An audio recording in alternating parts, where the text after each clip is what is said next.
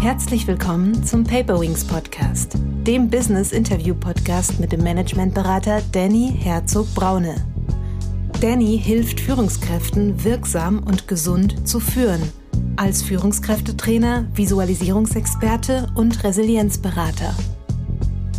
Auf Basis von dem, wofür ich mich dann entscheide, kann ich meine Überzeugungen oder meine Gedanken dazu ausrichten. Hinter starken Emotionen stehen immer Bedürfnisse, die nicht erfüllt sind oder zu wenig erfüllt sind. Wir dürfen immer wieder neu lernen, mit, mit Situationen, mit Wandel, mit Herausforderungen umzugehen. Herzlich willkommen, liebe Zuhörerinnen und Zuhörer, zu einer neuen Paperwings Podcast Folge. Heute geht es um das Thema, wie führe ich mich selbst positiv? Als Expertin habe ich die Autorin und Psychologin Dr. Katrin Hegedörfer eingeladen.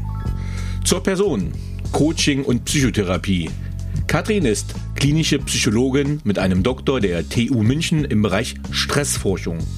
Schwerpunkt ihrer Doktorarbeit war der Einfluss von Persönlichkeitsfaktoren auf die Arbeitszufriedenheit und das Wohlbefinden im Homeoffice.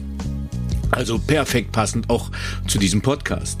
Nach mehreren Jahren Tätigkeit in verschiedenen psychiatrischen Einrichtungen und den entsprechenden langjährigen Ausbildungen arbeitet sie seit 2011 in einer eigenen Privatpraxis in München als Einzel-, Paar- und Familientherapeutin und systemischer Coach. Zum Buch Gesunde Selbstführung in unsicheren Zeiten. Innere Ruhe, klare Entscheidungen, erfüllte Beziehungen und Kraft in Krisen dieses Buch vermittelt die wichtigste Kompetenz, die wir dafür brauchen. Positive Selbstführung. Mit ihr können wir unser Leben aktiv gestalten und auch herausfordernde Phasen souverän meistern. Systematisch und klar strukturiert gibt das Buch eine praktische Anleitung in zehn zentralen Schlüsselbereichen. Es erläutert die Grundprinzipien unserer individuellen Psychologie und erklärt Hintergründe wissenschaftlich fundiert und mit zahlreichen Praxisbeispielen. Neben vielen Anregungen zur Selbstreflexion liefert das Buch eine große Auswahl konkreter Methoden und Strategien, die wir sofort im Alltag einsetzen können. Anstatt Selbstoptimierung und Perfektion rückt die innere Welt mit ihrer gesamten Vielfalt in den Mittelpunkt und eröffnet damit den Weg zu echter Stärke und Zufriedenheit. Wir werden zu Experten für uns selbst. Im Leben klar, in Krisen stark. Das Ergebnis sind natürliche Resilienz und tief empfundene Lebensqualität. Als sicheres Fundament für uns selbst und für unsere Beziehungen. Dieses Buch ist ein wertvoller Reisebegleiter für alle Abenteurer, die sich auf dem Weg einer nachhaltigen Persönlichkeitsentwicklung begeben möchten. Dr. Katrin Hegendörfer ist seit vielen Jahren als klinische Psychologin und systemische Einzel-, Paar- und Familientherapeutin tätig. Als Qualitätsmanagement-Auditorin berät sie Kliniken, Beratungs- und Bildungseinrichtungen nach ISO 9001. In ihrer Privatpraxis für Coaching und Psychotherapie in München begleitet sie seit über 20 Jahren Menschen auf ihrem Weg zu gesunder Eigenverantwortung und dauerhafter Lebenszufriedenheit. Im Mittelpunkt all ihrer Arbeit steht ihr Herzensthema. Die positive Selbstführung. Das Ziel? Sich selbst gut durchs Leben führen. Jenseits von Perfektionsstreben und ständiger Selbstoptimierung. Doch voller Kraft, Vertrauen und Zuversicht. Ich freue mich sehr, Sie heute hier begrüßen zu dürfen. Herzlich willkommen, liebe Katrin. Dankeschön, herzlich willkommen, lieber Danny, und danke für die Einladung. Ja, ich freue mich sehr, dass wir äh, jetzt über dein Buch sprechen können. Ich habe es gelesen, ich finde es großartig. Gerade auch zu meinem Thema Resilienz ist das einfach eine hervorragende Ergänzung in der Bibliothek und das wollen wir heute auch besprechen. Aber Vielen wärst Dank. du wärst du noch so lieb und würdest dich mit eigenen Worten vorstellen und uns sagen, wie du der Mensch wurdest, der du heute bist? Ja, das mache ich sehr gerne. Also ich bin ähm, Psychologin und habe vor sehr langer Zeit studiert, das war in den 90er Jahren und habe dann tatsächlich eine Reihe von äh, ja verschiedenen Dingen gemacht, wie, wie du sie ja gerade auch vorgelesen hast. Das heißt, ich habe zum einen ähm, die therapeutische Ausbildung gemacht, bin da ähm, weitergegangen, habe jetzt eine eigene Praxis und gleichzeitig parallel dazu habe ich angefangen in Kliniken und in Bildungseinrichtungen, also Schulen, Universitäten, zu auditieren, Qualitätsmanagementsysteme zu, zu implementieren, einzuführen und ähm, das hat ganz, ganz großen Spaß gemacht, macht immer noch Spaß und ist in dieser Kombination für mich ganz perfekt. Denn das eine ist die Arbeit mit den Menschen, wo es in die Tiefe geht. Und das andere ist wirklich die, die strukturellen Themen und auch Probleme, die wir zum Teil haben im Bildungswesen, im Gesundheitswesen mitzugestalten und dort aktiv voranzutreiben. Wie gestaltet sich so dein beruflicher Alltag? Mein beruflicher Alltag ist tatsächlich sehr bunt. Ähm, keine Woche ist wie die andere. Ich ähm, wenn man es mal über, ja, überschlägt, könnte man sagen, ich habe ein bis zwei Tage in der Woche, wo ich tatsächlich vor Ort in Kliniken oder Schulen oder Universitäten bin und dort auditiere oder berate die Qualitätsmanagementsysteme ähm, und ein bis zwei Tage, wo ich tatsächlich vor Ort hier in München in meiner Praxis mit Klienten und Patienten Therapie oder Coaching mache. Mhm. Ähm, jetzt unterstellt man Psychologen ja immer einen bestimmten Grundsatz. Ähm, aber ich frage dich, bevor ich es äh, suggeriere, was motiviert dich eigentlich bei deinen Themen und was treibt dich an? Also was mich antreibt, das ähm, ist ganz klar, dass ich der Meinung bin, dass wir jetzt an einer Stelle sind, ähm, in der wir die Verantwortung haben als Eltern, als Erwachsene, das Wissen, das wir heute haben aus Forschung, aus der Wissenschaft, ähm, an die nächste Generation weiterzugeben. Und das beziehe ich jetzt in meinem Fall direkt auf Themen wie Resilienz, psychische Gesundheit, ähm, mentale Gesundheit generell als ähm, normalen Bestandteil in der Gesellschaft. Und das ist das, was mich treibt, weil ich gemerkt habe in den letzten 20 Jahren, wo ich ja jeden Tag mit Psychologie äh, zu tun habe, mit Menschen arbeite, dass da ein unglaublicher Bedarf ist. Ähm, viele kommen erst zu mir in die Praxis, wenn es schon sehr spät ist, manchmal zu spät ist, also die Ehe schon in, in Trümmern liegt oder das Burnout schon da ist oder mit dem Kind äh, sehr große Konflikte sind. Und wir sind hier in einem Paradigmenwechsel, wie ich gerade gesagt habe, in einem Wandel, dass wir uns Wissen aneignen, bevor all diese Dinge passieren, wie wir eben umgehen können mit Konflikten, wie Beziehungen funktionieren, was Kinder brauchen, damit sie mit einem guten Selbstwert, mit einer Stärke in die Welt gehen. Diese Dinge wissen wir jetzt, die sind jetzt ähm, auf dem Tisch. Die Forschung hat hier ganz, ganz viel gemacht in den letzten 20 Jahren. Und ähm, ich möchte gern meinen Beitrag leisten, das ähm, ja rauszubringen. Deswegen habe ich auch dieses Buch geschrieben. Für wen ist denn dein Buch gedacht und wie ist es entstanden? Mein Buch ist gedacht für jeden, der sich mit seiner eigenen Psychologie beschäftigen möchte und ähm, der etwas in seinem Leben verbessern möchte, sei es in Bezug auf seine Beziehungen, auf seine, auf seine Rolle als Eltern, also mit Kindern oder auf Familien, Freunde, Mitglieder in Bezug auf Beruf, auf sich selbst mehr Zufriedenheit möchte, mehr innere Ruhe, mehr inneren Frieden, vielleicht auch mit Erfahrungen Frieden finden, die er gemacht hat im Leben. Und das ähm, betrifft letztendlich jeden und kann jeder lesen. Mein, meine Erfahrung, meine Rückmeldung, die ich bekomme, ist tatsächlich gleichermaßen von Menschen, die jetzt noch nie ein Buch gelesen haben im Bereich Persönlichkeitsentwicklung, die sagen, hey, das ist so nachvollziehbar und einfach geschrieben, dass ich es verstehe und nachvollziehen kann, wie die Psyche funktioniert und wie ich mitgestalten kann. Ich habe aber auch gleichermaßen von Fachleuten, die täglich damit arbeiten, Rückmeldungen, die sagen, hey, ähm, schick mir 20 Stück, ich gebe das äh, für meine Klienten, Klientinnen zur Verfügung, ich lege es in der Praxis aus. Das ist so ein gutes Buch, um die Basis zu verstehen. Ähm, und deswegen, also jeder, der sich im Bereich Psychologie interessiert und ähm, weiterkommen möchte. Ähm, bevor ich näher auf dein Buch eingehen möchte, ähm, ich habe es ja in der Einleitung schon gesagt, es ist eigentlich gar nicht unser Hauptthema, aber wenn du die, ähm, ja, dich wissenschaftlich mit dem Thema beschäftigt hast, ähm, wird mich das trotzdem noch interessieren. Ähm, welchen Einfluss haben Persönlichkeitsfaktoren auf die Arbeitszufriedenheit und das Wohlbefinden im Homeoffice und was sind diese Persönlichkeitsfaktoren? Mhm. Ähm, also ich kann jetzt ja nur von der Arbeit sprechen, die ich gemacht habe und das ist ja schon ein bisschen her. Ähm, vor bisschen 20 Jahren ungefähr. Und damals war Telearbeit war der Begriff, das war ja auch noch eine ganz andere Arbeit als heutzutage Homeoffice. Deswegen mhm. kann man es vielleicht auch nicht eins zu eins vergleichen, denn damals gab es ja sowas wie diese Zoom-Konferenzen, die es heute gibt und die ganzen anderen digitalen ähm, Treffpunkte, die man haben kann, noch nicht. Ja, deswegen mhm. muss man das ja eingeschränkt äh, mhm. sehen.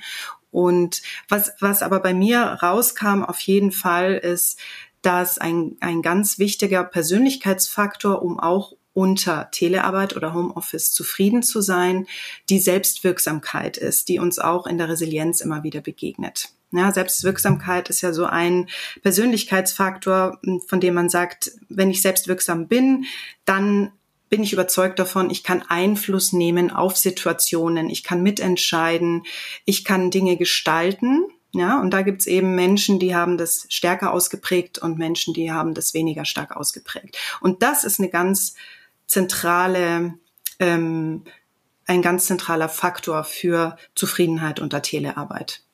Mhm. Du hast das Stichwort schon mal gerade gesagt, Resilienz. Äh, und ich finde es immer spannend, äh, wenn ich mit unterschiedlichen AutorInnen über das Thema spreche, was deren Definition ist. Ne? Man könnte jetzt natürlich ganz stumpf eine Wikipedia-Definition nehmen, aber ich habe gemerkt, es gibt, äh, keine Ahnung, über drei Millionen Definitionen im Netz. Was wäre dein Verständnis von Resilienz? Ja, gibt es tatsächlich diese ganz, ganz vielen Definitionen, die auch viele verschiedene Parameter umfassen. Ähm, meine persönliche Definition ist tatsächlich, dass ich zum einen das Leben aktiv mitgestalten kann, also ein, ein Leben führe, so wie es sich für mich richtig anfühlt, bezogen auf Beziehungen, auf Beruf, auf meine Rolle als Eltern, das, was ich vorhin schon gesagt hat, und in Bezug auf mich. Und dass ich ähm, schwierige Zeiten, Herausforderungen, Veränderungen gut meistern kann, dass ich mich da gut durchführe. Und zwar bewusst und positiv ausgerichtet, muss man immer sagen, ja. Ähm, was nicht missverstanden werden sollte, als dass ich mir das schön rede, wenn es mir nicht gut geht, sondern dass ich sehr bewusst durchlaufe, dass ich im Moment eine schwierige Phase habe, dass ich zum Beispiel bei einem Verlust im Schmerz bin, in der Trauer bin, aber dass ich eine Überzeugung habe, die Dinge werden sich wieder wandeln, ich kann Dinge mitgestalten und ich kann selber dazu beitragen, wie sich die Dinge auch mit verändern. Das ist jetzt eine ausführliche Definition von Resilienz, aber es umfasst für mich eben beide Dinge. Etwas aktiv gestalten und sich selbst gut durch Krisen führen. Ähm, ich fand es aber sehr schön, wie du es beschrieben hast, denn ähm, auch an die Zuhörenden, wie bin ich zu dem Thema Resilienz gekommen, ähm, weil ich das halt eben nicht beachtet habe, diese positive Selbstführung ähm, und so eine innere Härte gegen sich selbst immer, ne, also dieser innere Treiber, sei stark, steh das durch, ja. egal was ähm, auf mich zukam, äh, dieses Stehaufmännchen, dieses äh, sei hart, sei tapfer. Und irgendwann wurden halt die Themen immer, immer mehr. Und irgendwann überrollen sie einen einfach. Und die führen dann halt zur Überlastung. Äh, und ja, das kann halt auch hin zum Burnout führen. Und deswegen finde ich dieses Selbstmitgefühl, ähm, was wir in dieser leistungsgetriebenen Gesellschaft halt haben, manchmal zu kurz kommt, ganz wichtig als Impuls. Und damit äh, sind viele andere Resilienzfaktoren wie das soziale Umfeld manchmal gar nicht das Kritische, sondern wirklich die, ich sage mal, die negative Selbstführung, die destruktive Selbstführung. Und deswegen finde ich dein Bild, äh, dein Buch mit diesem Fokus äh, auch, auch so wertvoll und hilfreich. Und da werden wir ja auch mal jetzt reingehen, denn was sind denn die ja, Schlüsselbegriffe, mit denen du arbeitest, also die Schlüsselbereiche für positive Selbstführung? Ähm, genau, die Schlüsselbereiche, mit denen ich arbeite, sind die, die unserer Psychologie zugrunde liegen und die letztendlich bei jedem vorhanden sind, bei jedem Menschen, der eine Psyche hat. Und das sind unsere, unsere Gedanken, unsere Überzeugungen, die wir haben. Das ist das, was klassischerweise unter Mindset immer ähm, besprochen wird und wo es natürlich auch viele Bücher dazu gibt und viele Strategien. Also unsere Gedanken, dann unsere Gefühle, unsere Emotionen, und da in sowohl in die Richtung auch, wie kann ich positive, angenehme Gefühle selber aktiv gestalten. Da gibt es ganz, ganz viel Forschung. Da hat die Glücksforschung der letzten 10, 15 Jahre uns sehr viel gegeben. Aber eben auch hier dieser zweite Bereich, über den wir auch gerade schon gesprochen haben. Wie gehe ich mit intensiven, unangenehmen Emotionen gut um? Weil das haben wir täglich, immer wieder mal, ja, dass wir wütend werden, dass wir traurig sind, dass wir Angst haben und Sorgen machen. Wie gehen wir damit gesund um? Wie können wir uns da gut durchführen? Und das finde ich persönlich und auch aus meiner Erfahrung mindestens genauso wichtig wie die positiven Gefühle, sich selber ähm, gestalten zu können. Das ist also der zweite Bereich Gefühle. Der dritte ähm, ist bei mir die Erfahrungen und wie wir sie in unser jetziges Leben integrieren. Also das, was wir bis jetzt erlebt haben, was uns geprägt hat, dass wir uns das mal anschauen. Das vierte sind ähm, die Charaktereigenschaften. Das hattest du auch gerade schon angesprochen, also Persönlichkeitseigenschaften. Ähm, das fünfte sind unsere psychischen Bedürfnisse. Wir haben Genauso wie wir körperliche Bedürfnisse haben nach Schlaf, Ernährung, Bewegung, gibt es psychische Bedürfnisse, die bekannt sind und die auch hinter ganz vielen Gefühlen liegen, die wir haben. Ja, das heißt, je besser wir unsere psychischen Bedürfnisse kennen und die selber auch erfüllen können, desto ausgeglichener in der Balance werden wir sein. Das ist der fünfte Bereich und der sechste ist der Körper. Das ist Bewegung, Ernährung, Schlaf. Der siebte ist Partnerschaft. Da wird's dann interessant, weil da geht's dann um die äußere Welt. Die ersten sechs Bereiche beziehen sich auf unsere eigene innere Welt. Und mit mhm. dieser inneren Welt gehen wir dann sozusagen raus zu unserem Partner, der auch diese ganzen Dinge hat in sich. Und da wird's natürlich dann spannend. Ja, wie ist hier die Interaktion äh, in der Partnerschaft? Ähm, das nächste Kapitel bezieht sich auf die Kinder. Also wie ähm, gehen wir mit unseren Kindern um? Was können wir denen mitgeben? Was können wir denen vorleben, was sie brauchen? Das nächste Kapitel, vorletzte Kapitel ist Familie und Freunde und das letzte ist Beruf und Finanzen. Das sind wirklich zehn Schlüsselbereiche, in denen wir mit positiver Selbstführung gut einwirken können und einen kleinen Schritt nach vorne gehen können. Mhm. Jetzt fände ich ganz spannend, also wenn man sich mit dem Thema beschäftigt, gibt es ja die, ich sag mal, unterschiedlichsten Modelle, Säulenmodelle, Reifenmodelle, was auch immer.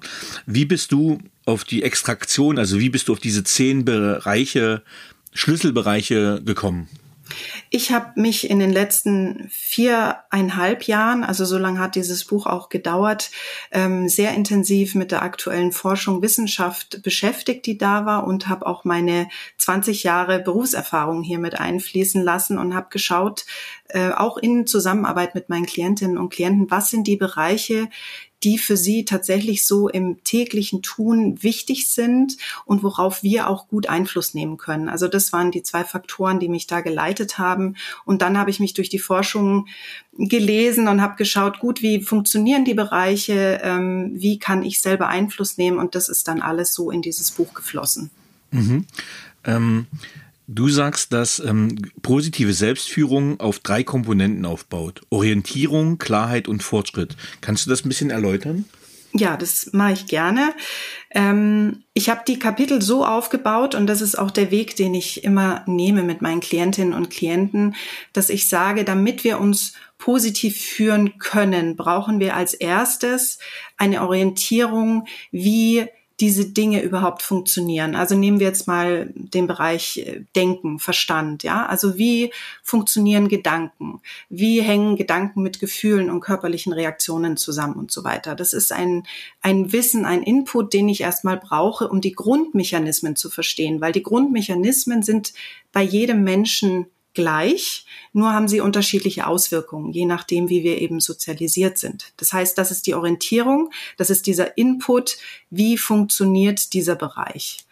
Die Klarheit ist dann der Bezug auf mich selber. Wie ist es bei mir gerade? Also in dem Fall jetzt, wenn wir die Gedanken nehmen, was für Gedankenwelten habe ich denn, wenn ich mich mal beobachte? Befinde ich mich eher in der Vergangenheit gedanklich, eher in der Zukunft? Habe ich eher Sorgengedanken, eher Wutgedanken oder auch positive Gedanken? Das ist ein Inside-Check, so nenne ich das in dem Buch, der ganz, ganz wichtig ist, um dann den Fortschritt in die Wege zu leiten. Und das ist erst der dritte Teil in, in meinen zehn Kapiteln, Strategien und Tools, wo ich dann auf Basis von dem, wo ich gerade stehe und was ich mir, was ich jetzt weiß über dieses, ähm, diesen Bereich, dann kann ich erst für mich wirklich auch die Strategien auswählen, die wirksam sind, die zu mir passen auch. Und ich habe das deswegen bewusst so aufgebaut, denn ich ähm, erlebe oft, dass es Bücher gibt und ganz, ganz viele ja, Inputs, Videos, auch Podcasts, wo es immer ganz viel um Hacks, um Tools, um Strategien geht. Und gleichzeitig erlebe ich viele Klientinnen und Klienten, die sagen, ich habe das alles ausprobiert, ich bin dreimal dankbar am Tag und äh, mache dieses und jenes und Journal und es, es hilft mir aber nichts. Und das ist deswegen, weil diese zwei vorderen Schritte fehlen, nämlich erstmal das Wissen, wie es grundsätzlich funktioniert und wie es bei mir gerade ist. Und nur dann kann ich sinnvoll eben in den Fortschritt gehen. Mhm. Ich würde gerne mal anfangen mit dem ersten Schlüsselbereich, den Verstand. Mhm. Gedanken und Überzeugungen als Software des täglichen Lebens. Also wenn wir jetzt über Glaubenssätze, Geisteshaltungen, Perspektiven sprechen, ähm, also wenn wir jetzt an unserer Software arbeiten, dann überlege ich mir manchmal, okay, ähm, jetzt können wir die Glaubenssätze, Gedanken verändern, aber gehen wir da auch nicht in eine, eine Selbstmanipulation. Ich will ein Beispiel geben. Äh, jetzt bin ich in einem Arbeitsumfeld, was nicht gut ist. Und jetzt würde ich dran arbeiten, an dem Glaubenssatz, na ist doch alles nicht so schlimm und setze ich doch mal in deinen Chef hinein und der ist auch nicht leicht. Und dann schaffe ich das, mir das schön zu reden. Ich sag's bewusst so. Ähm, und eigentlich ist das nicht gesund. Wie kann ich jetzt erkennen, wenn ich mich selbst manipuliere, Perspektivwechsel mache etc. Was ist denn jetzt eigentlich wirklich positive Selbstführung? Was ist denn wirklich gesund für mich?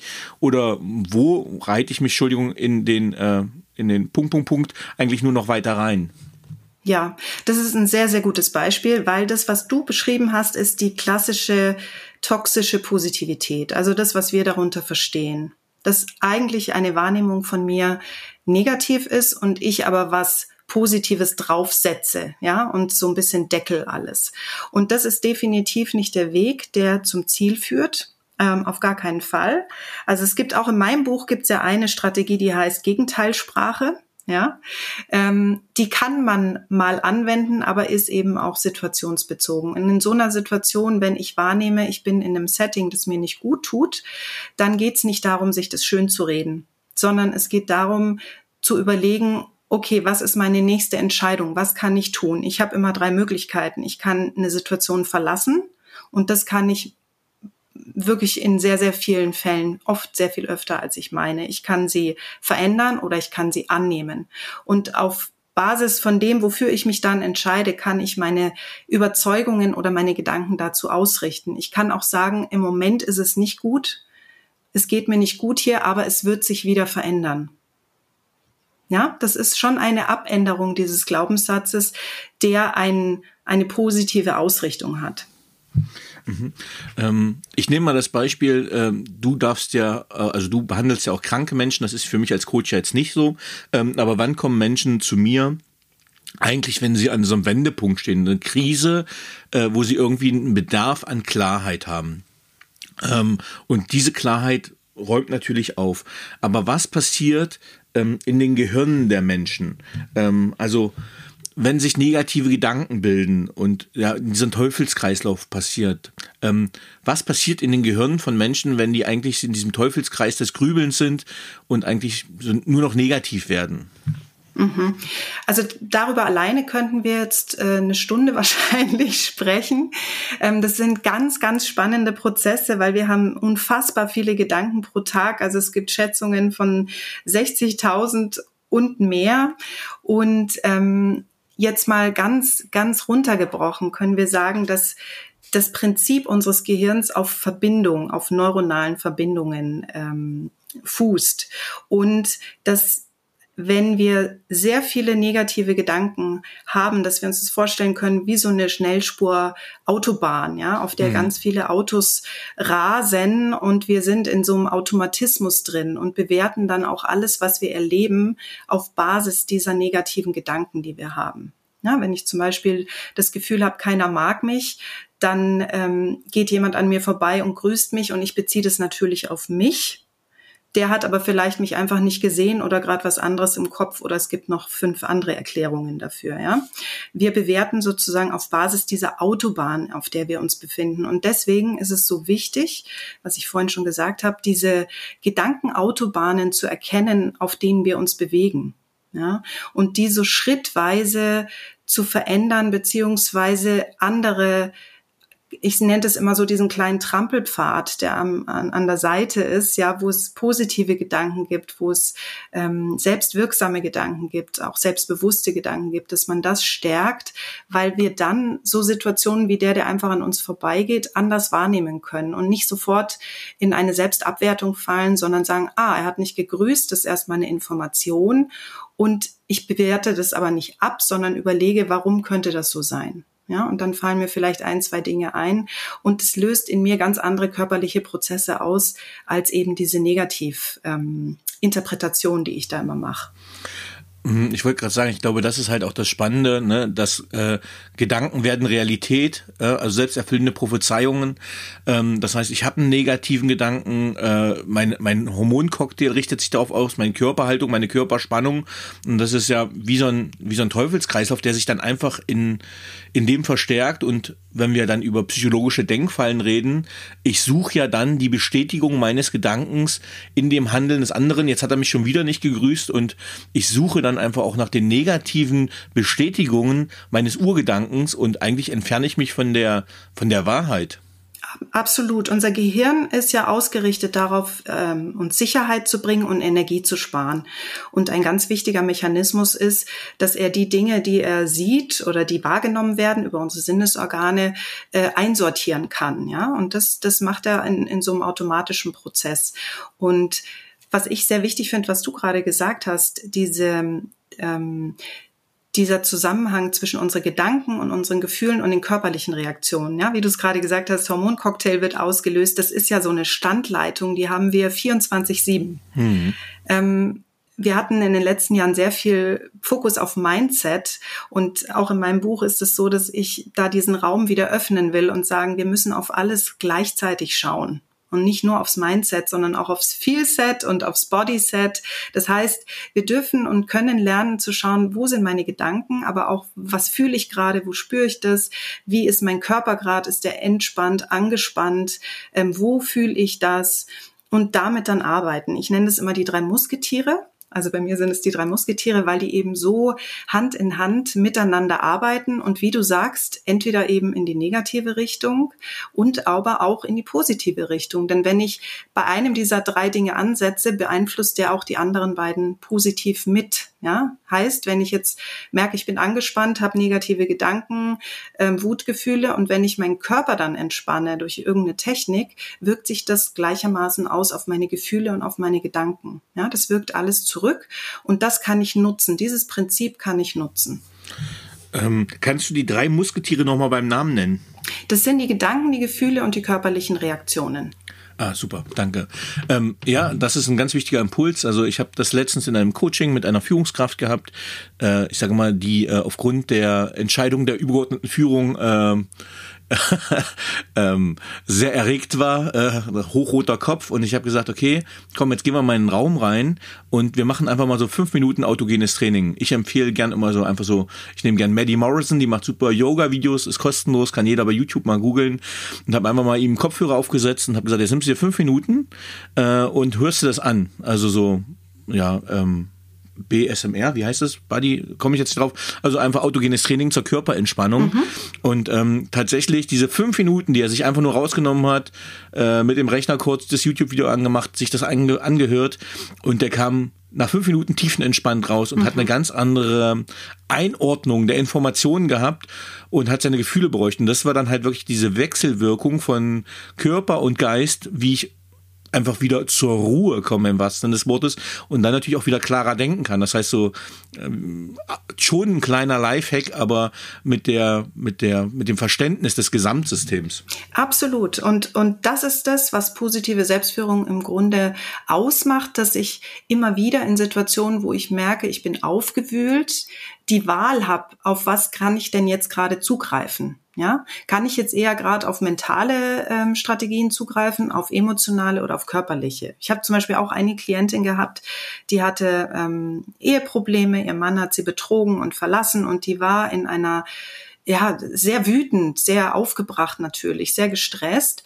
Und hat, sie hat auch gesagt, sie liegt nachts wach und, und die Gedanken rattern und sie kommt aber mental da nicht weiter. Sie kann das. Und dann habe ich gesagt, gut, dann gehen wir in den Körper. Was ist was, was sie tun kann?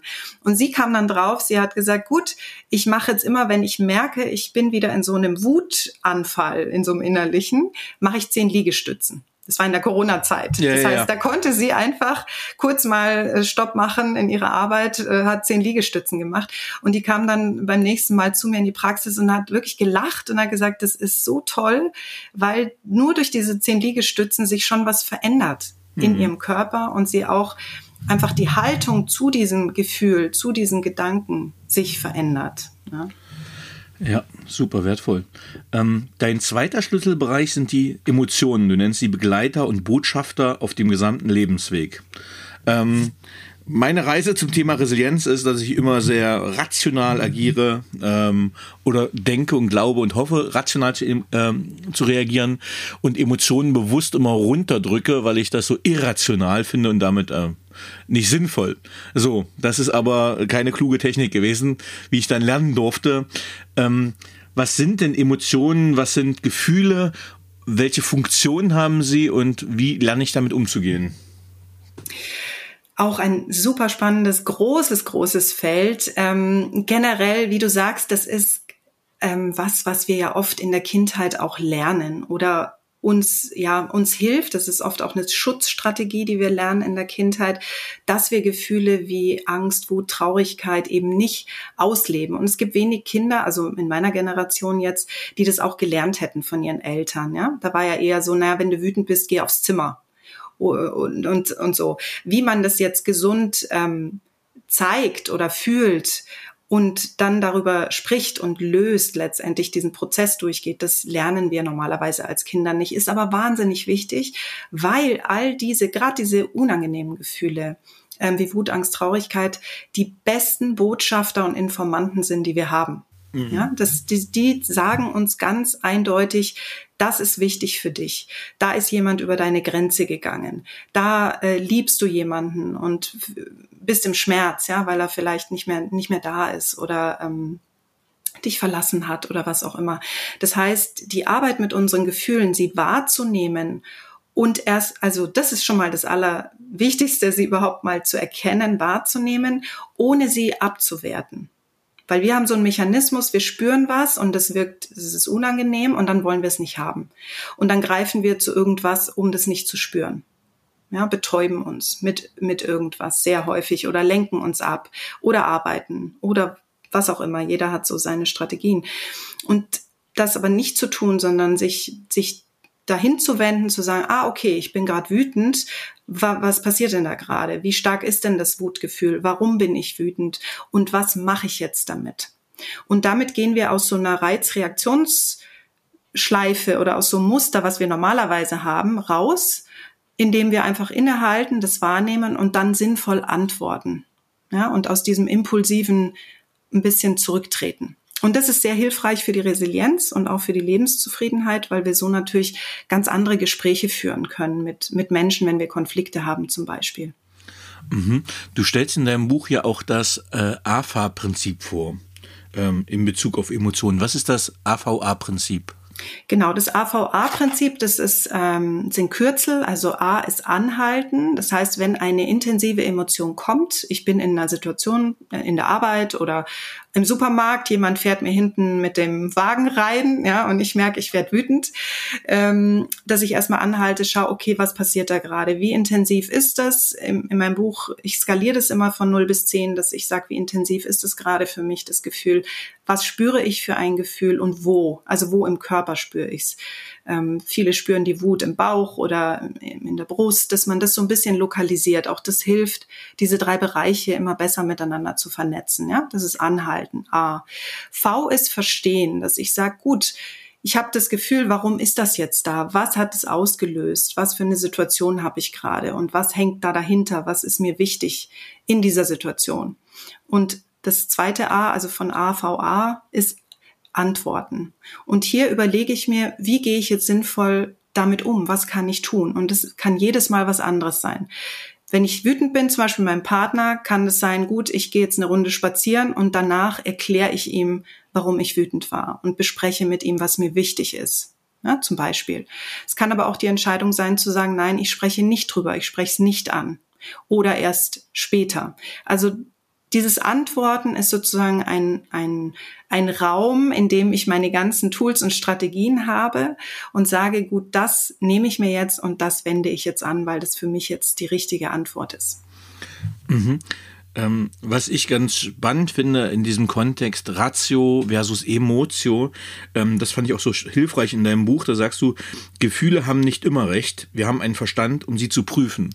Ähm, und äh, ich habe das Gefühl, oder meine empirische Erfahrung sagt mir, dass Frauen grundsätzlicher äh, intelligenter mit ihren eigenen Gefühlen umgehen können als Männer. Ich glaube, es hat viel mit Sozialisation zu tun.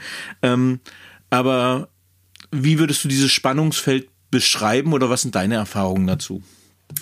Ähm, das Spannungsfeld aus ähm, Emotion und, und Ratio meinst du jetzt? Ge genau. Und auch die geschlechtliche Differenzierung. Äh, ist das nur rein empirisch? Also klar, ist es ein gesellschaftliches Thema?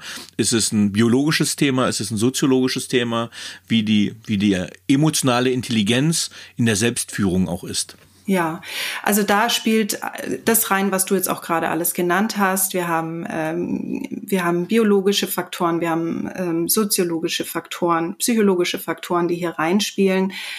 In meiner Erfahrung findet auch da gerade ein Wandel statt äh, im Bewusstsein und auch im, im Zulassen und Wahrnehmen. Also ich habe ich hab die Erfahrung, wenn ich mit Männern arbeite, was ich sehr oft, ähm, ich habe viele Männer als Klienten, dass die einen anderen Zugang haben, aber dass die sehr genauso dann fähig sind, ihre Gefühle zu benennen und auch zu besprechen und damit gesund, gesünder umzugehen, als sie es bislang getan haben. Ja, ähm, das, das auf jeden Fall.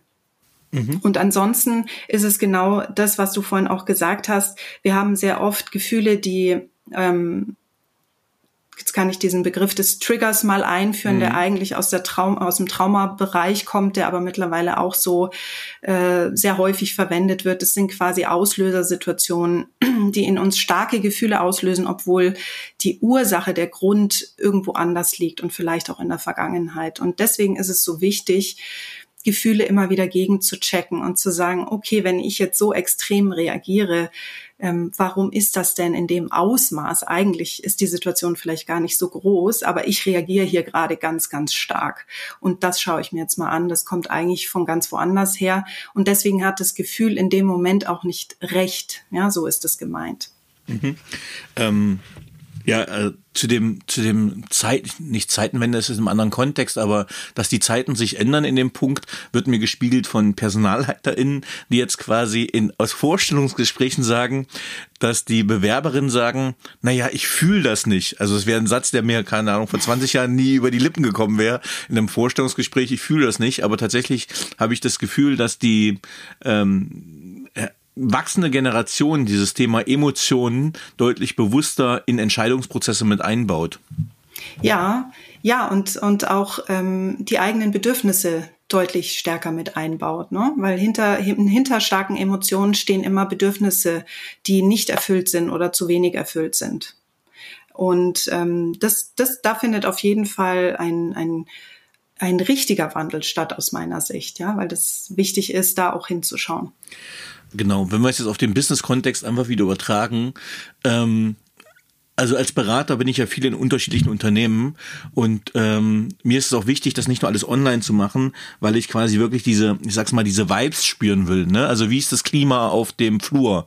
Ähm, wie ist die Grundanspannung der Mitarbeitenden? Äh, lümmeln die sich auf einer Couch, spielen die am Kicker oder auch der Klassiker, es steht ein Kicker da, es steht eine Couch da, aber keiner spielt und alle arbeiten emsig. Ähm, denn da, glaube ich, kann man ganz viel über äh, nicht kognitive Sensoren einfach wirklich auch wahrnehmen und aufnehmen. Wie ist eine Stresssituation, wie ist eine Belastungssituation in den Unternehmen? Ja, absolut, absolut. Mhm. Ähm, du hast einen weiteren Schlüsselbereich, das sind die Erfahrungen. Ähm, was haben die Erfahrungen für die positive Selbstführung für eine Bedeutung? Also unsere Erfahrungen, die wir im Leben gemacht haben, prägen ja unser weiteres Vorgehen, unsere Entscheidungen, die wir treffen. Also alles, was wir im Leben erlebt haben, formt ja unsere Gedankenwelten, unsere Gefühlswelten und auch unsere Handlungen. Ja, das ist das, mhm. was, was Erfahrungen ähm, sind. Und diese Erfahrungen diese Erfahrungen, die können wir nutzen. Und das ist der Aspekt der positiven Selbstführung, dass wir mal hinschauen und sagen, okay, was für Erfahrungen habe ich gemacht? Ähm, wo habe ich denn zum Beispiel in meiner Kindheit oder in der Vergangenheit Dinge erlebt, die gut für mich waren? Wo waren denn Menschen in meinem Leben, die mich gestärkt haben? Oder wo waren Menschen, die mich, die es vielleicht nicht gut mit mir gemeint haben, aber weswegen ich vielleicht trotzdem was ausgebildet habe, Kompetenzen, Ressourcen, die mir jetzt helfen. Ja, das ist ein Aspekt, den ich äh, brauche für meine positive Selbstführung, dass ich Dinge, die ich erlebt habe in meinem Leben, annehme und sage, ich habe das erlebt. Ja, im Guten wie im Schlechten habe ich diese Dinge erlebt. Ich habe die und die Verhaltensmechanismen daraus entwickelt, zum Beispiel, oder Gedankenmuster daraus entwickelt. Und ich kann jetzt immer wieder neu entscheiden, wo ich etwas vielleicht noch verändern möchte, damit ich für die Zukunft friedlicher, mehr in der Balance äh, sein kann und die Dinge integriere, die passiert sind. Ja, Du sagst auch, ähm, ein Punkt ist ja bei dir äh, der Charakter, du nennst es die Währung in dieser Welt. Ähm, als ja, Persönlichkeitsentwickler, ich arbeite ja viel mit dem Big Five-Modell, äh, mache viel mit dem Bereich Stärkenorientierung. Das heißt, wenn es in die positive Selbstführung geht, schaue ich immer, okay, was sind die Be Werte, Bedürfnisse, Stärken von Menschen, um sie ja in der Berufswahl, in der, ja, in dem Karriere, Aussichten, Perspektiven ähm, zu, ja, zu schauen, wo wollen die wirklich hin? Ist es wirklich sinnvoll? Ähm, was nimmst du für dich? Was ist für dich Charakter und welchen Einfluss hat das für dich auf die positive Selbstführung? Mhm. Also Charakter ist für mich tatsächlich so ein, ein Prägestempel, so nenne ich das immer, den wir haben und der aus unseren Erfahrungen, aus unseren, äh, aus unserer Genetik, aus der Sozialisation sich gebildet hat. Ja, unsere Persönlichkeit ist ja so gesehen alles, was wir denken, fühlen und handeln. Also so kann man es mal überschreiben. Ja? Und wir lernen eben auf Basis ja, wie wir groß werden, was wir erleben, in welchen Rahmenbedingungen wir auch groß werden und ähm, was wir genetisch mitbringen, lernen wir bestimmte Verhaltensmuster, Verhaltensweisen, Denken, Fühlen. Und wir wissen mittlerweile, dass, also so heißt es immer, ähm, da hat Jule Specht zum Beispiel ein tolles Buch geschrieben, Charakterfrage heißt es, dass 30 bis 50 Prozent ungefähr genetisch sind und 50 bis 70 Prozent sich in Wechselwirkung unserer Genetik mit der Umwelt ausbilden an Persönlichkeitseigenschaften. Ne? Mhm. Und das heißt, das ähm, finde ich immer einen sehr positiven Wert, weil das heißt, dass wir schon durchaus Dinge verändern können, wenn wir das möchten. Mhm. Ja, wir müssen ja nicht, aber wenn wir Dinge verändern möchten, können wir das tun. Ähm, und zwar eben, indem wir sowohl am Denken, am Fühlen und am Handeln ansetzen. Ja, mhm. Deswegen, das ist das Schöne daran, dass wir da eben viele Möglichkeiten haben.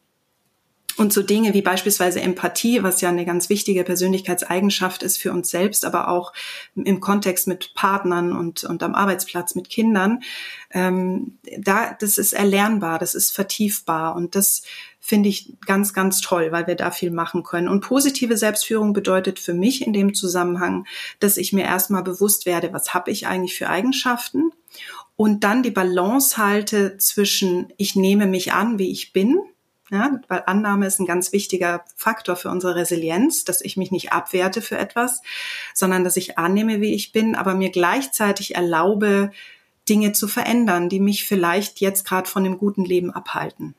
Zum Beispiel bei mir in der Praxis sehr oft im Moment ist Perfektionismus. Ja, ja. Das ist so ein Thema, das ganz, ganz viele umtreibt und wo sie sagen, ich, ähm, ich, ich bin quasi im Burnout, weil ich so perfektionistisch bin und dann schauen wir uns das genauer an und schauen uns an, okay, wie ist das entstanden? Was, was bedeutet das? Ähm, Perfektionist beschäftigt sich ja nicht mit dem Besten, sondern eigentlich mit dem, mit dem Schlechtesten in sich, ja, weil, weil es immer nie genug ist und es immer noch mehr sein muss. Wie du ganz am Anfang auch schon gesagt hast, es ist nicht genug. Ähm, Und daran kann man arbeiten. Und da kann man auch hier die Gedanken dazu angehen, die Gefühle, die dabei sind und auch das Handeln. Und das wirkt wieder zurück. Und dann kann man hier den Perfektionismus sozusagen ähm, ja verkleinern oder einfach anders einbetten im Leben. Ja, also ich finde das äh, auch jetzt in die Praxis übertragen. Ähm ich hatte letzte Woche auch ein Führungskräfteseminar, wo es auch drüber geht, also äh, gefühlt, ich habe heute auch einen Beitrag zugeschrieben, sind ja alle überfordert, alle gestresst und manchmal geht es darum, mal abzugleichen, was sind eigentlich die Erwartungshaltungen, auch im Bereich jetzt aus der Wirtschaft, das Pareto-Modell, dass man sagt, okay, mhm. ähm, manchmal reichen halt 20 Prozent der Arbeitsleistung, um 80 Prozent zu erreichen.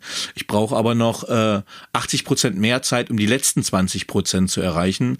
Und da ist die Frage, wie ist eigentlich die Erwartungshaltung meines meines äh, Gegenüber, meines Klienten, egal ob Kunde, was weiß ich, für wen ich etwas mache und woher rührt mein Perfektionsbestreben. Äh, also ich sage mal so, meine Buchhaltung äh, würde sich mehr Perfektionsstreben von mir wünschen in vielen Sachen, weil das Finanzamt relativ humorbefreit ist. Das heißt, dass äh, Perfektion äh, im Sinne von gewissenhafter Umsetzung äh, notwendig. Ähm, aber wenn ich eine E-Mail schreibe, äh, ist die Frage, ob ich eine Stunde dran sitzen muss, um es perfekt auszuformuliert haben, wenn ich eigentlich nur fragen will, um wann wollen wir essen gehen, um welche Uhrzeit. Ja, ja, absolut. Wie, da ist auch die Frage, wie fehlerfreundlich darf ich sein, ja? Also Fehlerfreundlichkeit ist zum Beispiel ein Begriff, den ich sehr, sehr gerne mag, weil er so ein bisschen der, der Team-Buddy zum Perfektionismus ist.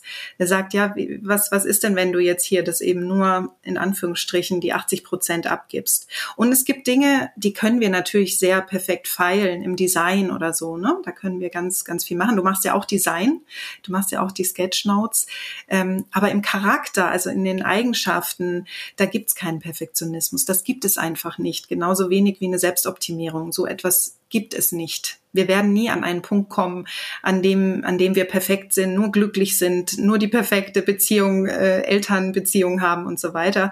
Wir sind Mensch, wir sind alles und ähm, sich da beim Perfektionismus das zu erlauben, alles anzunehmen. Das, das ist ähm, die Grundlage, um da einen Schritt weiterzukommen. Ähm, genau, ich glaube, das ist hier ein guter auch Impuls zu sagen, wenn man äh, dein Buch könnte ja Perfektionisten dazu wieder zu verleiten, zu sagen, ah, cool, endlich habe ich eine Checkliste. Jetzt gehe ich mal alle zehn Sachen durch und bringe die alle aufs Optimum. Mhm, so, genau. Äh, ja, funktioniert nicht. Aber das schreibe ich gleich am Anfang. Also wenn es die Perfektionisten lesen oder die Selbstoptimierer, da ist gleich auf der dritten Seite erkläre ich, warum Entwicklung keine Optimierung ist und warum auch im Bereich ja, Persönlichkeitsentwicklung eine Optimierung gar nicht möglich ist und gar nicht unser Bestreben sein sollte äh, und uns eigentlich nur unglücklicher macht. Also das, da steht das sehr ausführlich drin, weil ich das genau am Anfang schon klar machen wollte. Es gibt nämlich sehr viel Literatur im Moment, die im Sinne dieser Optimierung, äh, toxischen Geschichte, dass ich sage, ich muss nur äh, reich genug, schön genug, was auch immer genug sein und dann werde ich glücklich sein, ja, dreimal am Tag dankbar sein. Und so funktioniert das Leben nicht. Das Leben wird einem immer wieder Dinge vor die Füße werfen und wir dürfen immer wieder neu lernen, mit, mit Situationen, mit Wandel, mit Herausforderungen umzugehen. Und, und Resilienz hilft uns dabei, positive Selbstführung unterstützt uns dabei, weil es uns eben die Strategien an die Hand gibt, die wir dann nehmen können. Ja, finde finde ich einen ganz wichtigen Impuls und ich habe auch so da für mich das Bild, ähm, also man sagt ja auch da, wo die Aufmerksamkeit hingeht, geht die Energie hin ähm, und wir können halt nicht so ein 360-Grad-Radar haben und selbst ein Radar ist ja nur temporär immer auf einer Stelle und dreht sich immer weiter, wie so ein Rundumcheck. Und wenn ich wirklich mal was fokussiere, dann bleibt halt was anderes liegen. Und damit muss man sich so ein bisschen auseinandersetzen. Also keine Ahnung, wenn wir deine inneren und äußeren Kreis nehmen, ähm, wenn ich mal gerade den Körperreifen oder die, den Körperfaktor habe, ja, dann gehe ich halt zwei, drei Stunden ins Fitnessstudio und mache äh, äh, mach Krafttraining, dann mache ich Ausdauer und dann bleibt in dem Moment halt vielleicht gerade die Partnerin oder die Kinder liegen, weil ich die Zeit nicht nehme oder der Job mache ich, kümmere ich mich ganz viel um die Kinder, bleibt vielleicht die Arbeit liegen. Das heißt, es ist immer eine Frage des Fokuses und wir werden es nicht all allen, allem und jedem Sektor immer gerecht werden können. Und da ist wahrscheinlich die gesunde Balance, also alles so auf Prozente zu bringen, relevant. Genau, die, die gesunde Balance und deswegen ist bei mir in der Mitte in dem Kreis ähm, von meinem Konzept, es sind ja die Werte. mhm. und die Lebensphilosophie. Und das ist letztendlich das, woran sich die Prioritäten natürlich ausrichten. Ja? Wenn ich weiß, was habe ich für Werte, was ist in meinem Leben wichtig, was habe ich für ein Bild, wie mein Leben sein soll, beziehungsweise wenn nicht, gibt's ja auch immer die Frage, wenn du 80 bist und auf dein Leben zurückschaust, ja, wie möchtest du denn gelebt haben? Und zwar in was für einem inneren Zustand, in, in was für einem Setting, ähm, dann ist es ganz relevant, um zu schauen, was ist mir denn von diesen Bereichen gerade eigentlich am, am wichtigsten. Und das kann sich auch immer wieder verändern, natürlich, ja, logischerweise. Ähm, ne, das finde ich auch einen wichtigen Impuls. Also ich hatte lange in dem Podcast die Frage, ähm, was möchtest du am Ende deines Lebens von dir sagen können, erreicht zu haben? Ähm, und das sind natürlich immer unterschiedliche Stufen, in denen man jeweils war. Und ähm, ich hatte ja schon eins, ich hatte ja schon sehr viele sehr erfolgreiche Leute hier, die dann aber auch gesagt haben, naja, mit 40 war ich halt Manager, war hoch erfolgreich, aber irgendwie habe ich meine Kinder nie gesehen und das bereue ich heute. Ähm, und deswegen ist, glaube ich, eine frühe Selbstreflexion, wie zum Beispiel mit deinem Buch, wo man sagt, okay, welche Dinge darf ich denn betrachten? Was ist mir jetzt wichtig und was benach vernachlässige ich vielleicht bewusst? Äh, in dem Punkt ein, ein, wichtiger, eine wichtige Hilfestellung. Mhm. Ja. Und das, was du erlebst, erlebe ich auch sehr häufig, dass äh, Menschen auch zu mir kommen, die sagen, so dieses, was man nach außen darstellt, ja, so Status, Karriere, Einkommen und so weiter, die haben sehr, sehr viel erreicht und haben aber eben auch einen sehr hohen Preis zu zahlen, oft auf der anderen Seite. Und ich habe immer so ein Bild im Kopf, ähm, es, es geht nicht darum, wer das größte Schiff hat, sondern wer es am besten lenken kann. Ja, und dieses Lenken als Kapitän, Kapitänin, das ist ja was, da brauchen wir einen Kompass, das sind unsere Werte, da, da haben wir eine Karte, wo wir noch hinwollen, was für Ziele sind. Und wir sind ja in unserer Flotte so mit, mit Kindern und Partnern. Und das finde ich immer ein ganz schönes Bild, um diese Selbstwirksamkeit auch zu zeigen. Ja, du stehst am Steuer und du überlegst dir, was ist jetzt gerade hier für dich wichtig im Leben. Ja, äh, um bei der maritimen Metapher zu bleiben, ne, da hat man die Titanic gebaut als perfektes großes Prottschiff und dann ist es halt, weil es keinen guten Kompass hatte, gegen Eisberg äh, gefahren und gesunken. Und das kann man ganz gut, gut auf Management übertragen, wenn ich sage, Mensch, jetzt habe ich zwei Dienstwagen, vier Sekretärinnen und ein Riesengehalt äh, und bin aber jetzt kurz vorm Burnout und in, eine, in einer Suchtmittelfrage gerade ganz stark drinne, dann war es halt das falsche Schiff und dann wäre vielleicht das schnelle, agile, wendige Wikinger-Schiff, womit ich überall hinkomme, hilfreicher gewesen. Ja, genau. Entweder das oder ich habe eben verschiedene äh, Möglichkeiten. Das ist das, was ich am Anfang auch meinte. Da ist die Forschung gerade ja auch sehr klar, dass sie sagt, es geht letztendlich um eine psychische Flexibilität. Und das heißt jetzt aufs Schiff bezogen, wenn ich auf meinem Schiff bin und ich sehe, da kommt der Sturm, dass ich dann bewusst entscheiden kann, okay, was mache ich jetzt? Drehe ich ab? Ähm, ziehe ich noch ein Segel hoch, mache ich den Motor an, was, also ich habe eine Auswahl an Dingen, ja, und durch meine Erfahrung weiß ich in dem Moment, was, was ich jetzt gerade als am besten geeignet ähm, empfinde. Ja, ob es dann richtig ist, das sehe ich dann danach. Aber diese Auswahl, dieses, ähm, ich kann verschiedene Dinge tun und entscheide immer wieder bewusst neu, das ist das, was wir jetzt aus, aus heutigem Kenntnisstand ähm, brauchen und was sehr, sehr hilfreich ist für Lebenszufriedenheit und, und Resilienz auch. Mhm. Ähm, ich würde jetzt den inneren Kreis mal verlassen und in den äußeren Kreis gehen. Und tatsächlich habe ich äh, das noch nie so explizit ähm, gefunden wie bei dir, dass du das Thema Partnerschaft reinnimmst. Ähm, und natürlich ist es aber irgendwie für mich dann im gleichen Sinne total schlüssig. Ähm, liegt natürlich auch ein bisschen deiner Profession natürlich mitgeschuldet, nehme ich an, dass du das auch so beleuchten kannst als Paartherapeutin. Welchen Einfluss also ich sag mal so, es gibt ja auch einfach sehr viele Singles, deswegen hatte ich das Thema gar nicht so auf dem Schirm. Aber welchen Einfluss hat die Partnerschaft auf die positive Selbstführung?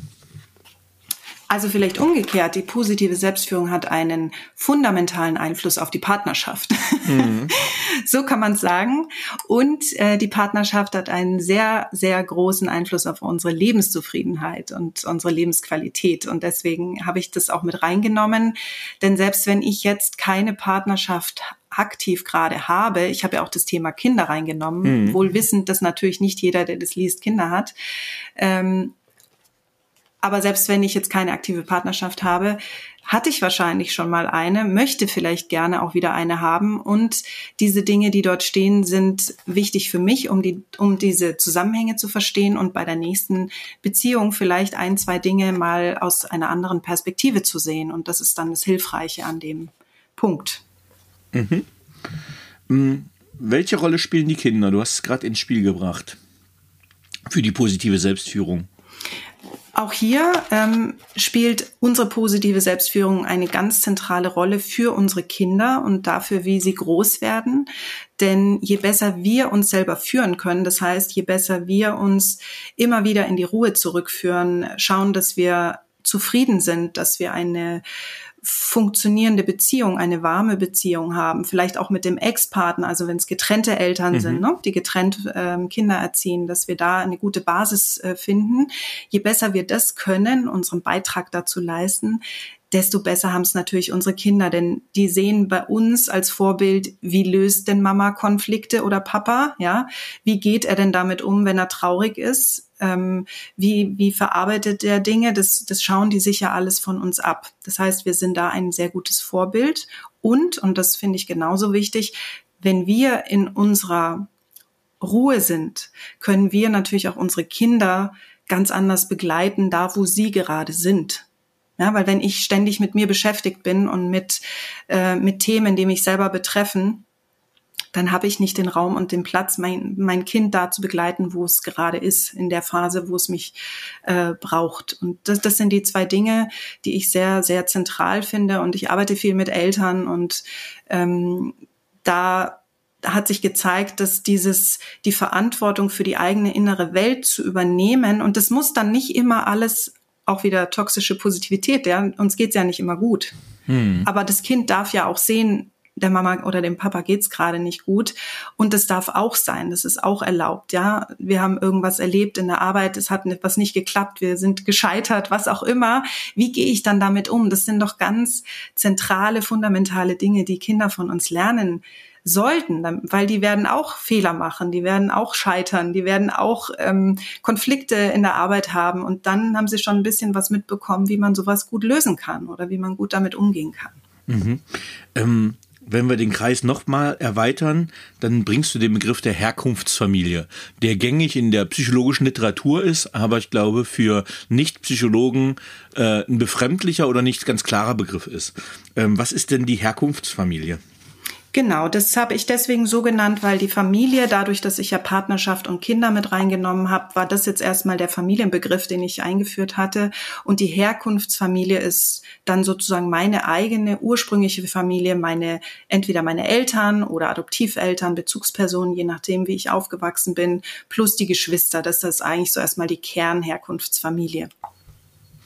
Welchen Einfluss hat die auf die Selbstführung? Ähm, auch hier würde ich es wieder andersrum drehen. Meine positive Selbstführung hat sehr viel Einfluss darauf, wie das Verhältnis ist zu meinen Eltern, zu meinem Papa, zu meiner Mama, zu meinen Geschwistern. Ähm, es kann sein, dass das sehr konfliktbeladen ist, ja, weil man vielleicht in der Vergangenheit Dinge erlebt hat in dieser Herkunftsfamilie, die nicht so gut waren, nicht unterstützend, nicht fördernd waren. Und dann kann ich über die positive Selbstführung eben hinschauen, okay, was waren das für Faktoren, welche Dinge haben mich unterstützt, ähm, welche Dinge waren für mich schwierig, wozu haben die im Hier und Jetzt geführt?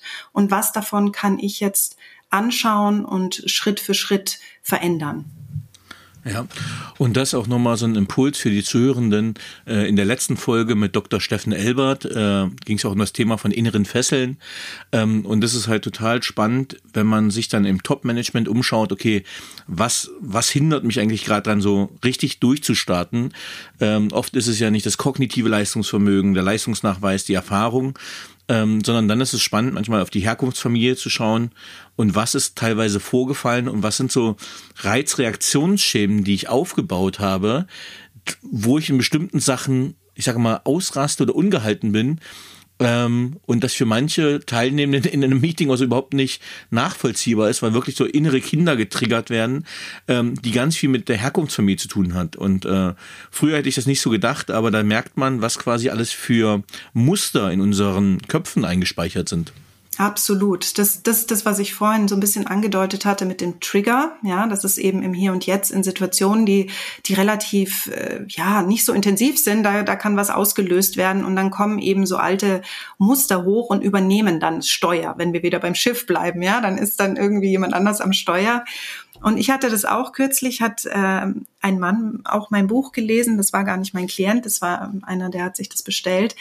Und der hat mir dann rückgemeldet, dass er sich, also er hat sich sehr bedankt und gesagt, er hat seit Monaten mit seiner Mutter telefoniert, wöchentlich, und jedes Mal nach diesem Telefonat war er in Rage und er wusste nie warum. Hm. Und er hat jetzt quasi diese ersten zwei, drei Kapitel gelesen, wo es ja viel um Glaubenssätze, um, um Gedanken, um, um eben diese Reizreaktionsmuster geht.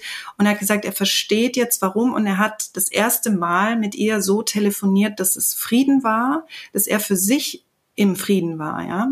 Ähm, und, und hat sich dafür bedankt. Und das ist genau das, was du gerade sagst, dass man aus diesem Reizreaktionsmuster, dieses klassische, wo dann jemand übernimmt, hm. ähm, rausgeht, zurücktritt und sagt, ah, ich beobachte das jetzt mal. Das ist ja interessant, was da passiert. Aha, die macht das, ich mach das und das schon seit Jahren, ja, immer, immer dasselbe und es geht nicht voran. Hm. Okay, was könnte ich denn jetzt mal anders machen? Was gibt's denn noch für Möglichkeiten? Und wenn es gelingt, kann man es in der nächsten Situation mal ausprobieren und machen und schauen, was dann passiert. Es gelingt ja auch nicht immer dann, ja. Man übernimmt es immer noch mal wieder, aber man kann da in kleinen Schritten wirklich sehr viel machen und rasch zu einer Veränderung kommen. Mhm. Ja, spannender Impuls.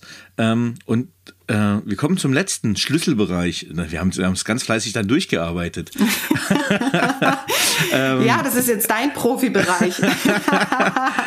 äh, ja, dein Beruf und deine Finanzen ein großer Teil deines Lebens. Ja, tatsächlich, wir verbringen äh, den Großteil ja gar nicht bei der Familie, bei Freunden oder bei der Herkunftsfamilie, sondern sind im beruflichen Kontext gebunden.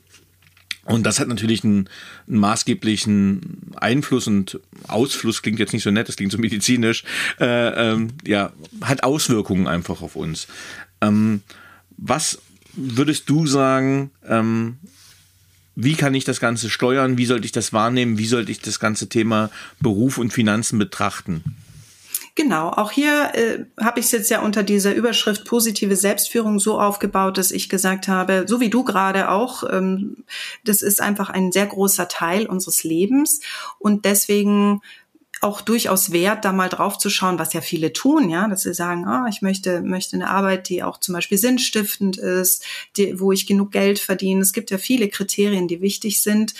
Und positive Selbstführung bedeutet, dass wir erstmal draufschauen, wie ist es gerade für mich, was für Kriterien sind für mich wichtig. Da gibt's ja auch dieses Ikigai-Prinzip, das kennen, glaube ich, auch mittlerweile viele ähm, aus Japan, wo man sagt, ähm, man soll schauen, dass, dass man einen, einen Beruf findet, wo man was gut kann, was man liebt, was die Welt braucht und auch wo man noch dafür bezahlt wird. Das sind so die vier Faktoren. Und wenn man das sozusagen möglichst gut abbildet, dann ist man in seinem Ikigai, in seiner Zufriedenheit.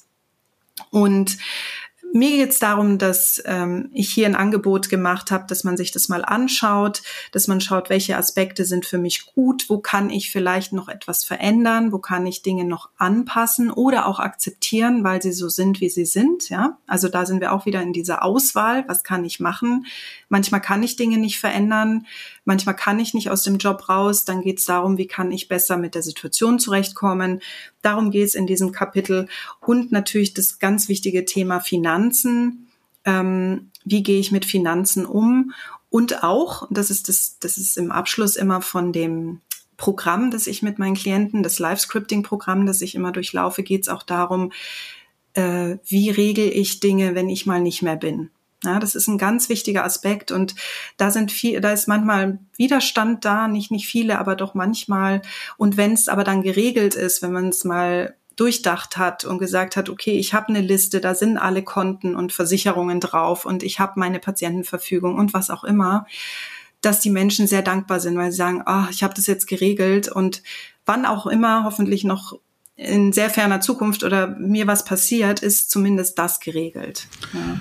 Ähm, ja, das finde ich einen ganz, ganz hilfreichen und wichtigen Impuls. Ich habe mit äh, 27 das alles mal geregelt gehabt. Das darf ich mal gerne wieder updaten. Ähm, ja. Ähm, ich hatte damals, ich stand kurz vor dem Afghanistan-Einsatz und das war das so ein bisschen das Pflichtprogramm, dass man so einen dicken Ordner gekriegt hat und regel mal alles, äh, was jetzt für die Verwandten jetzt kein so schöner Moment war, ähm, aber mal wirklich sich über alle Themen von Organspende, über Lebensversicherung etc., das einmal, einmal geordnet zu haben und dann, keine Ahnung, alle 10, 15 Jahre vielleicht mal wieder updaten, ähm, ist erstmal in der Konfrontation vielleicht nicht so schön mit dem Gedanken der Endlichkeit, aber im Nachhinein, wenn man das dann einfach weiß, okay, alle wissen, wo es steht im Regal und da ist alles geregelt, kann das schon ein sehr befreiendes Gefühl sein. Ich finde, also genau, ich finde es, ich finde es gut. Ich finde es für mich gut zu wissen, wenn ich gehe, ist es ja eh schon schlimm genug. Dann, dann müssen die Leute nicht noch irgendwelche Dinge suchen. Ich habe es zweimal schon erlebt im nahen ähm, Familienkreis äh, nach dem Tod, dass ich diese Dinge zusammensuchen musste. Und mhm. das ist neben der Trauer dann wirklich sehr, sehr anstrengend. Also da, das, das ist was, was ich zum Beispiel, wo ich gesagt habe, das möchte ich niemals jemandem zumuten. Und bei uns ist auch so, ich habe meinen Ordner, da ist alles drin. Ich nenne den immer den Fluchtordner. Das ist der, den, den nehme ich mit, wenn irgendwas sein sollte. Oder der ist dann da, wenn ich nicht mehr sein sollte. Ähm, und mein Mann hat es auch gemacht. Wir haben das alles durchgesprochen. Und ich finde das sehr, ähm, ja, beruhigend. Ich, ich finde das tatsächlich beruhigend. Ja. Ähm Jetzt haben wir über eine Stunde schon gequatscht. So, gequatscht war es natürlich nicht, es war komplett fundiert und inhaltsreich. Und jetzt kriegst du die schwere Aufgabe, mal unsere Stunde so ein bisschen zusammenfassen. Was bedeutet zusammengefasst positive Selbstführung?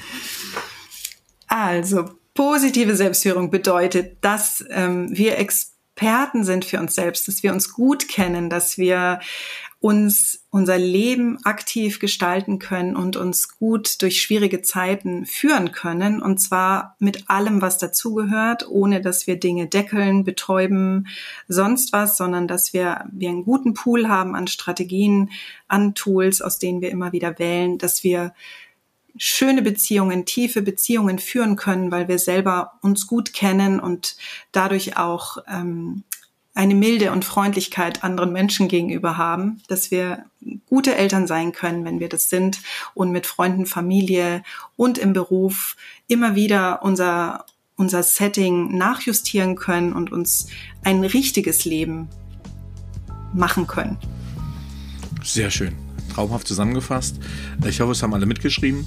Und wenn nicht, äh, können Sie ja gerne noch dein Buch kaufen, äh, was ich auch äh, jedem anraten kann, weil es wirklich, ähm, ich schaue gerade, wie viele Seiten es sind. Es sind knappe 300 Seiten, sehr schön strukturiert, sehr viel praktische Anteile, sehr schöne Inside-Checks. das Buch heißt Positive Selbstführung, ein Weg zu mehr Resilienz und Lebensqualität. Und das erhält man wo, Katrin? Das erhält man letztendlich überall ähm, in den gängigen Buch Buchhandlung online, Amazon. Und wer eine persönliche Widmung möchte, der äh, muss mich persönlich anschreiben. Dann mache ich das sehr, sehr gerne. Kann ich auch nur empfehlen. Das ist auch mit einem sehr schönen goldenen Stift geschrieben. ja, jetzt hätte ich noch ein paar persönliche Fragen an dich. Aha, gut, leg los. Was braucht Führung deiner Meinung nach heute wirklich? Vertrauen. Auf welche berufliche Leistung bist du besonders stolz? Auf die letzten äh, vier Jahre, wo ich dieses Konzept entwickelt habe. Neben meiner normalen Arbeit, ähm, morgens um fünf angefangen, bis nachts um zwölf geschrieben. Und darauf bin ich tatsächlich stolz, weil es mein absolutes Herzensprojekt ist. Cool. Welche Fähigkeit bzw. Fertigkeit möchtest du gerne haben, die du noch nicht hast? Oh, da gibt es einiges, was ich gerne noch lernen würde. Ich würde gerne ähm, malen können ich bewundere dich immer mit deinen Sketchnotes, ich, weil ich, ich liebe Design und ich, ähm, ich liebe schöne Formen und ich kann aber nicht zeichnen. Und ich, ich glaube, das wäre was, das würde ich gerne nochmal angehen. Äh, jeder kann malen. So, das ist so mein, mein Teaser für den nächsten Sketchnote-Workshop im mhm. Sommer. Ja, bin ich dabei. ähm, was waren, nee, welche drei Bücher gehören in jedes Bücherregal? Beziehungsweise welche haben dich maßgeblich geprägt und beeinflusst? Ah, gute Frage. Ähm, also was ich sehr, also was, was mich wirklich sehr beeindruckt hat, ist äh, Jenseits des Selbst. Ich weiß nicht, ob du das kennst. Nee. Das ist von Wolf Singer und Mathieu Ricard, heißt der, glaube ich. Das sind Dialoge zwischen einem Hirnforscher und einem buddhistischen Mönch. Mathieu Ricard gilt als der glücklichste Mensch der Welt. Den Namen kenne ja. ich, genau. Das ist ein ganz großartiges Buch, weil, weil es diese beiden Bereiche zusammenbringt, die ja bis vor ein paar Jahren noch so weit auseinander schienen.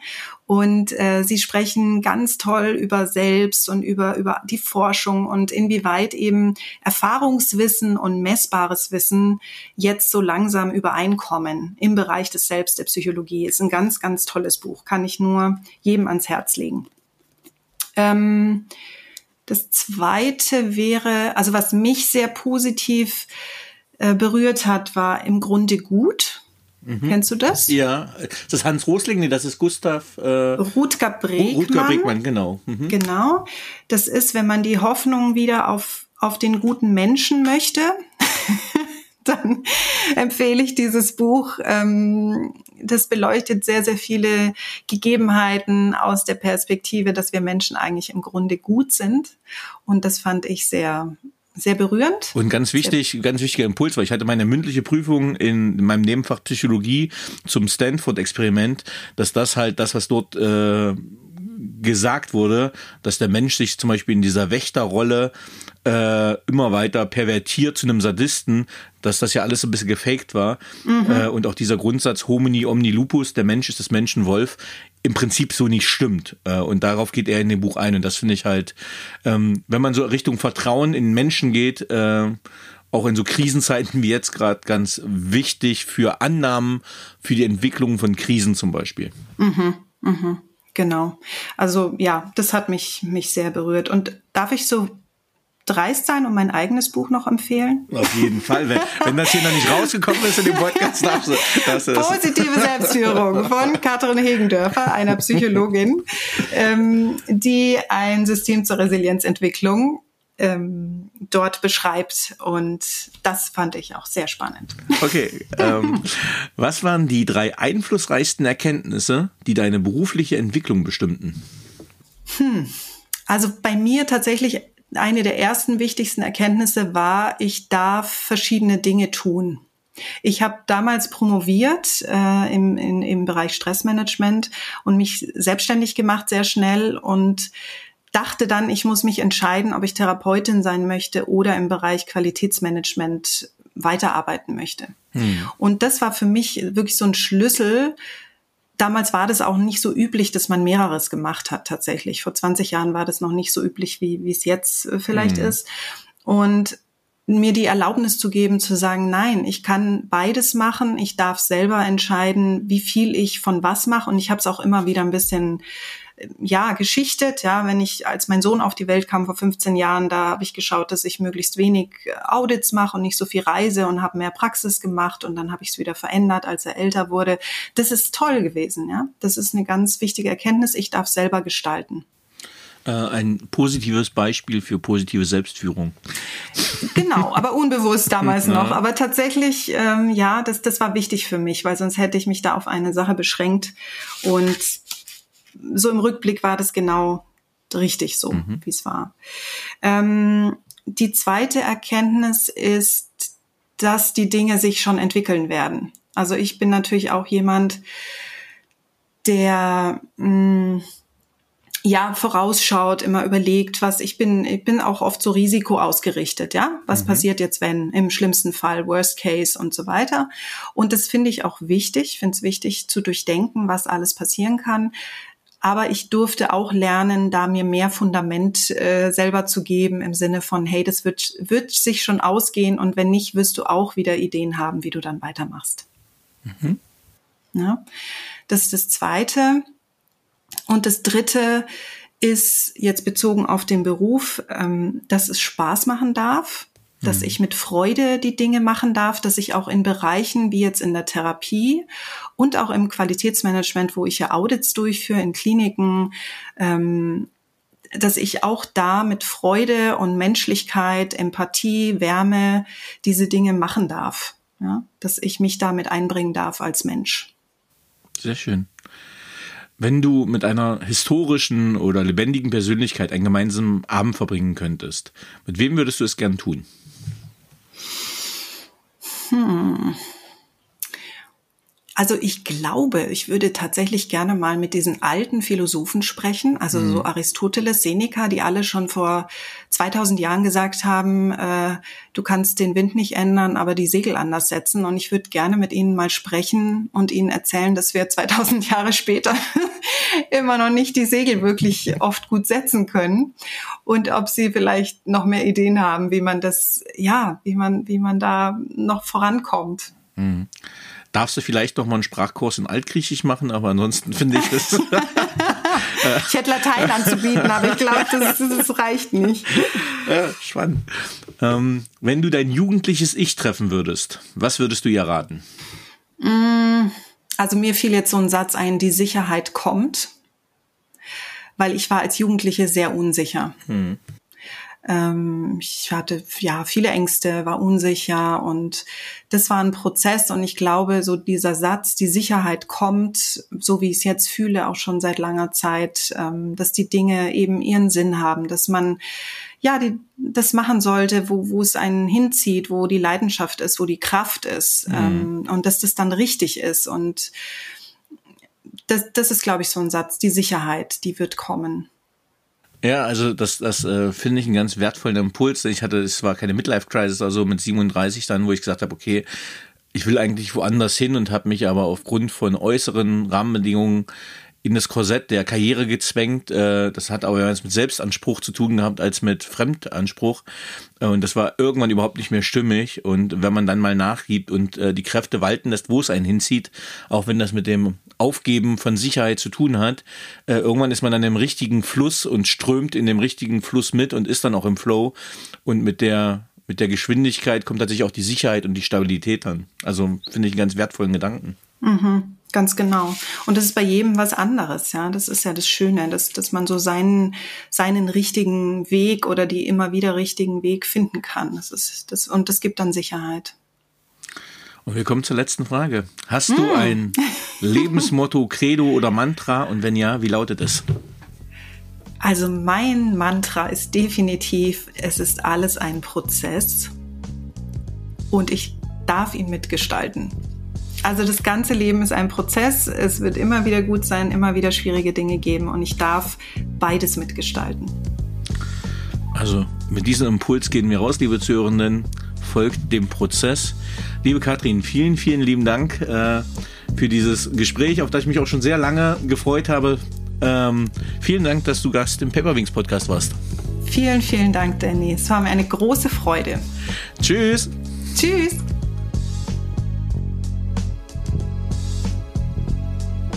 So, liebe Zuhörerinnen und Zuhörer, ich hoffe, Ihnen hat dieser Podcast gefallen.